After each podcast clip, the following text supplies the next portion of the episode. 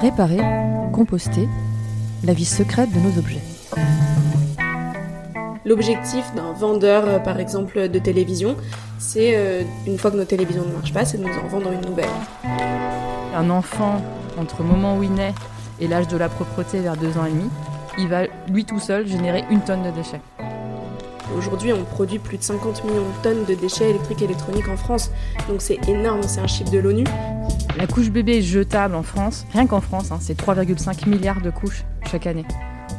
Finalement, c'est ça qui a poussé les consommateurs à racheter plutôt que de réparer.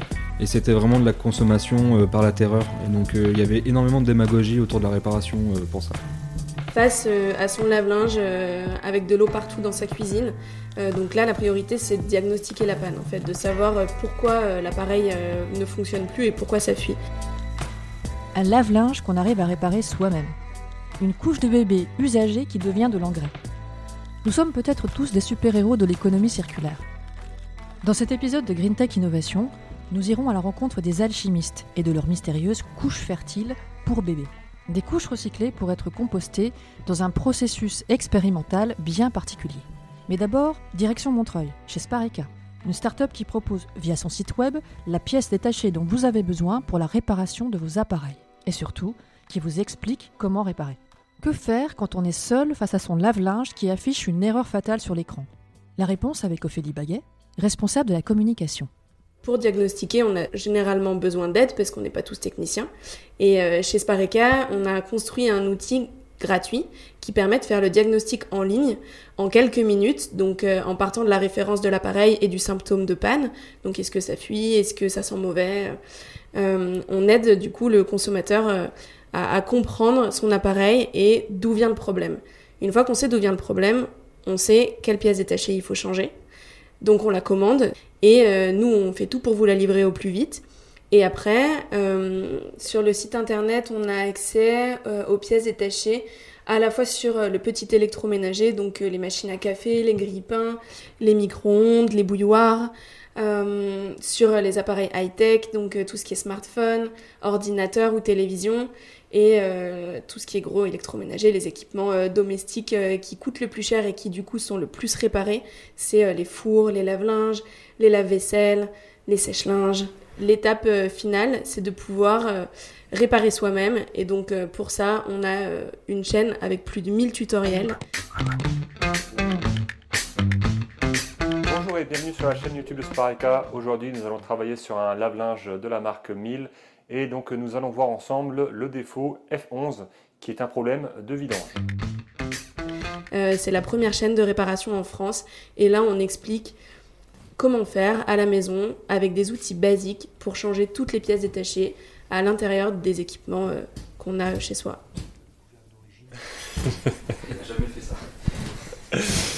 Alors, euh, parce que il faut, faut, faut jouer à ta caméra un peu Kevin pour euh, me concentrer. Attends, attends, je vais le faire, genre je te filme. Ok, oui. Voilà, donc cette vidéo se termine. J'espère que- qu'elle vous aura plu. Donc, je vous ai montré comment faire pour résoudre votre code panne F04. Alors, moi, je suis arrivé euh, il y a bientôt 3 ans.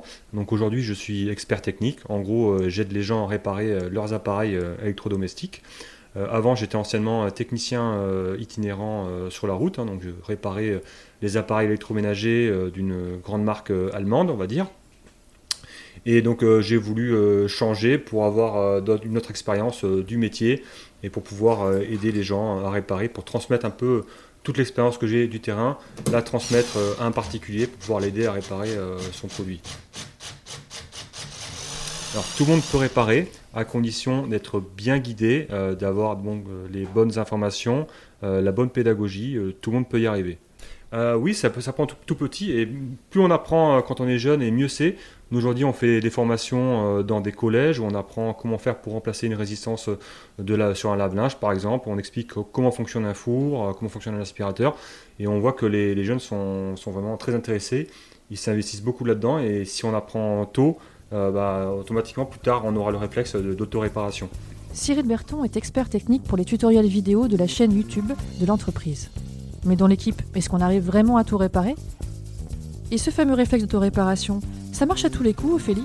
Moi, je répare mon lave-linge. ouais. J'ai fait face à plusieurs échecs, mais euh, la première fois que j'ai fait la maline pour montrer à mon copain euh, comment je réparais une pompe de vidange, j'ai inondé l'appartement, tout simplement. La réparation, ça marche, même si ce n'est pas du premier coup.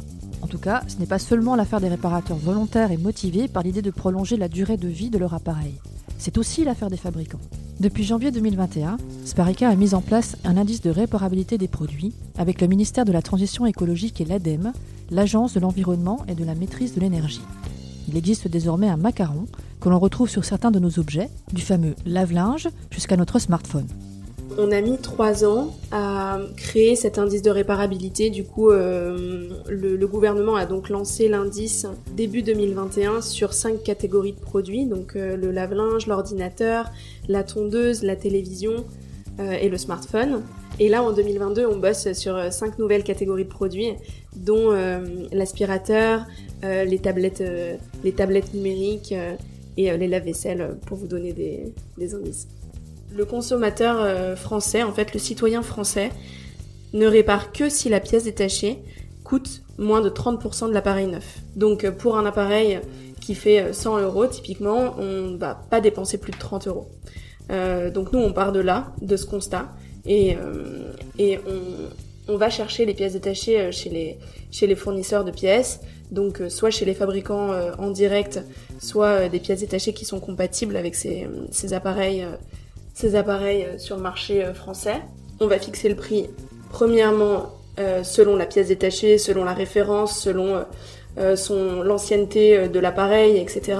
Mais aussi par rapport à cette barrière psychologique, à ce prix psychologique consommateur pour permettre au plus grand nombre possible de consommateurs d'avoir envie de réparer. Ce modèle circulaire de la réparation de nos appareils du quotidien fonctionne dès lors que nous, consommateurs et usagers, voulons bien y mettre le prix. Certains font le choix de la réparation pour le confort de leur porte-monnaie, là où d'autres y associent le geste écologique. Du tournevis jusqu'à la poubelle, de la réparation jusqu'au compostage de nos déchets. Rencontre maintenant avec les alchimistes. L'entreprise a commencé en 2016 par le compostage alimentaire, les déchets de nos légumes, le marc de café ou bien les coquilles d'œufs. La collecte et le recyclage des déchets organiques, c'est leur cœur de métier, pour obtenir un compost qui va pouvoir fertiliser les sols. Désormais, ils expérimentent les couches fertiles à travers une collecte de couches de bébés, des couches usagées et un process de compostage. Maïwen Mollet, directrice des couches fertiles, nous raconte le parcours fantastique d'une couche sale qui va bientôt devenir engrais. La couche bébé jetable en France, rien qu'en France, hein, c'est 3,5 milliards de couches chaque année. On est sur euh, 500 000 euh, tonnes. C'est pas très lourd, mais c'est très volumineux. Ça peut occuper 40-60% de la poubelle d'une famille. Et un enfant, entre le moment où il naît et l'âge de la propreté vers deux ans et demi, il va lui tout seul générer une tonne de déchets. À la fin de vie actuelle d'une couche, euh, on est sur quelque chose de complètement linéaire. La couche, elle est utilisée, elle est jetée, elle est euh, soit enterrée, euh, soit, euh, soit incinérée. Et voilà, ça se, termine, ça se termine là, avec des impacts quand même négatifs qui sont réels. Nous, on a des, couches qui sont éco-conçues principalement à partir de végétaux. Ensuite, elles sont utilisées, elles sont triées, et non pas jetées avec tout le reste, elles sont triées. Et ensuite, collectées et compostées. Et le compost retourne au sol. Donc on a bien, une, on a bien quelque chose de circulaire et de beaucoup plus vertueux, avec, euh, des impacts qui sont euh, largement évités, que ce soit sur la fabrication de la couche, sur euh, la gestion de la fin de vie, et enfin le, le retour au sol. Ça permet d'éviter d'utiliser des engrais chimiques ou minéraux qui eux-mêmes ont des impacts forts. Là, on est à Pantin, au cœur de, la ville. On a le, périph' juste à côté. C'est une, friche qui était euh, anciennement une station essence. Puis bah, là, ici, euh, l'emplacement est rêvé parce qu'on est vraiment aux portes de Paris. Nous qui collectons à la fois des crèches dans Paris et dans Pantin, on est euh, à même pas 2 km de chacune des, crèches. Il y a Julien qui est là et qui, s'occupe de toutes les opérations de collecte et de compostage. Et du coup, bah, on va partir avec le, le kangou. Alors donc là il est 8h du matin, le soleil se lève euh, à peine. Euh, L'idée c'est d'arriver avant les, parents, avant que l'activité dans les crèches soit la plus, euh, forte. Alors là on va aller dans une crèche à Pantin pour collecter les couches Là, on arrive à la crèche Petit Dôme. Et donc, la crèche est située au rez-de-chaussée d'un immeuble euh, d'entreprise. Donc, on va aller euh, dans le groupe des petits et tout petits. Et donc, euh, notamment dans les espaces de change, il y a deux poubelles. La poubelle normale pour le matériel de change, les couches qui ne seraient pas des couches fertiles, typiquement la couche du matin. Quand l'enfant arrive depuis chez lui, il a une couche classique. Et donc, euh, autre poubelle, la poubelle blanche dans la zone de change, où les, euh, les, professionnels des crèches vont mettre les couches fertiles. Et cette même poubelle blanche se retrouve du coup dans le local poubelle pour euh, vraiment faciliter le tri au niveau de la crèche et pour que nous, quand on vient collecter, on ait bah, un tri qui soit déjà très bien fait. Et c'est effectivement le cas. Euh, on a 99% de couches fertiles. Et donc quand on arrivera sur place euh, sur notre site pour euh, faire le traitement, ben voilà, on a déjà des apports qui sont de bonne qualité. Après chaque collecte, les couches usagées vont être triées et subir plusieurs étapes de transformation avant de devenir compost. Dans les containers, installés sur leur friche à Pantin, différentes machines servent à fabriquer un compost propre et non toxique. Au niveau des machines, on, utilise deux machines en fait, au quotidien. Euh, d'une part un broyeur. Le broyeur va nous permettre de préparer les couches. En fait, ça va nous permettre de les réduire en petites lanières.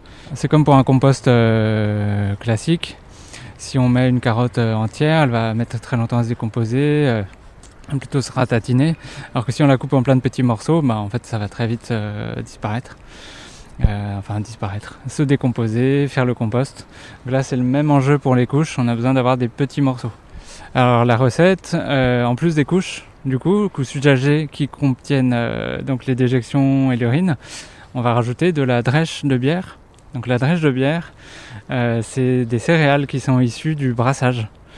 Euh, donc c'est en fait le, c'est le déchet du brasseur, mais qui nous nous intéresse parce que c'est des céréales qui sont très riches en azote et qui vont être un constituant euh, vraiment très, enfin essentiel pour le compostage et d'autant plus pour le compostage de couches. Parce qu'une couche en, tant que telle, elle n'a pas vocation à se décomposer, elle a plutôt vocation à résister même si on la découpe en lanière, euh, voilà, c'est quand même des matières, la cellulose, euh, le coton, les plastiques même végétaux, bah, ils se décomposent pas euh, tout seuls. Donc la drèche va nous permettre d'activer cette décomposition, fournir beaucoup d'énergie aux micro-organismes. Et l'autre ingrédient, ça va être le broyat de bois. Ça c'est plus classique. On en met dans tout type de, compost le compost de quartier, compost en, pied d'immeuble, ça va structurer en fait la matière. En fait, on va passer dans la partie propre euh, des installations. Propre, c'est-à-dire qu'on est du côté où la matière a déjà donc euh, commencé à se décomposer et notamment euh, c'est un endroit où la matière est présumée ne plus contenir de pathogènes. Les pathogènes ils sont éliminés dans le, durant le séjour dans le composteur qu'on atteint des températures de 60, 65, 70 degrés parfois. Et ça, ça va tuer les pathogènes. C'est le lot criblé. Et eh ben, là, c'est un lot qui a suivi toute la maturation. Donc à la fin, on l'a criblé pour enlever les gros copeaux de bois et les écarter. Et donc c'est le compost qu'on obtient. Euh, évidemment, il n'y a plus aucune trace là de visible de, couche. Euh, on est sur un compost qui ressemble à n'importe quel compost de déchets alimentaires. Euh, et donc ça, bah, c'est le compost sur lequel on fait des analyses. On l'envoie au laboratoire, on vérifie qu'il est conforme aux normes en vigueur. Aujourd'hui, c'est le cas. Après, on a un contexte réglementaire qui va évoluer dans les années qui viennent. Donc, on essaie d'anticiper tout ça pour, bah, pour être certain d'avoir un compost qui passera aussi les futures normes à venir. Puis on va, comme on a besoin sur ce compost de rassurer un certain nombre de parties prenantes, euh, on va aussi aller plus loin et faire euh, plus que ce qui est demandé, euh, notamment sur la partie écotoxicité. Ça veut dire s'assurer que l'usage d'un compost comme celui-ci, bah, ça n'a aucun impact négatif sur ni les plantes, ni la faune, par exemple les vers de terre. Transformer des couches de bébés pour fertiliser les sols, c'est une véritable innovation. En France, les alchimistes sont les seuls à expérimenter ce procédé. L'enjeu est écologique, demain industriel. La start-up a été labellisée Green Tech Innovation il y a deux ans, ce qui lui permet d'être plus proche des acteurs de la transition écologique et de suivre la réglementation de l'économie circulaire. Réglementation qui va évoluer. On a des questions sur euh, les modalités de sortie du statut de déchet pour notre compost. personne en France, avant on a fait du compost de couches et personne ne s'est posé la question de quel statut il aurait. Nous, le statut, ben, on sait clairement que ce soit un produit. C'est le propre d'une boucle d'économie circulaire. Il faut qu'à la fin de la boucle, ça aboutisse sur un produit et non un déchet.